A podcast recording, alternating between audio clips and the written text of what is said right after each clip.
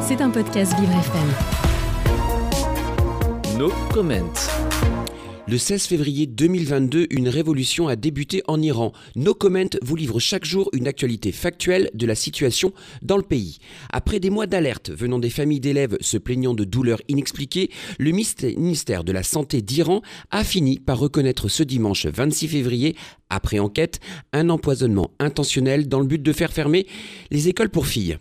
Parmida Ebrahimipour, emprisonnée dans un centre de détention du régime islamique, a eu le courage de publier une vidéo de 5 minutes témoignant des viols et tortures dont a été victime. Un terrible récit à retrouver sur le compte Twitter de la lettre de Téhéran.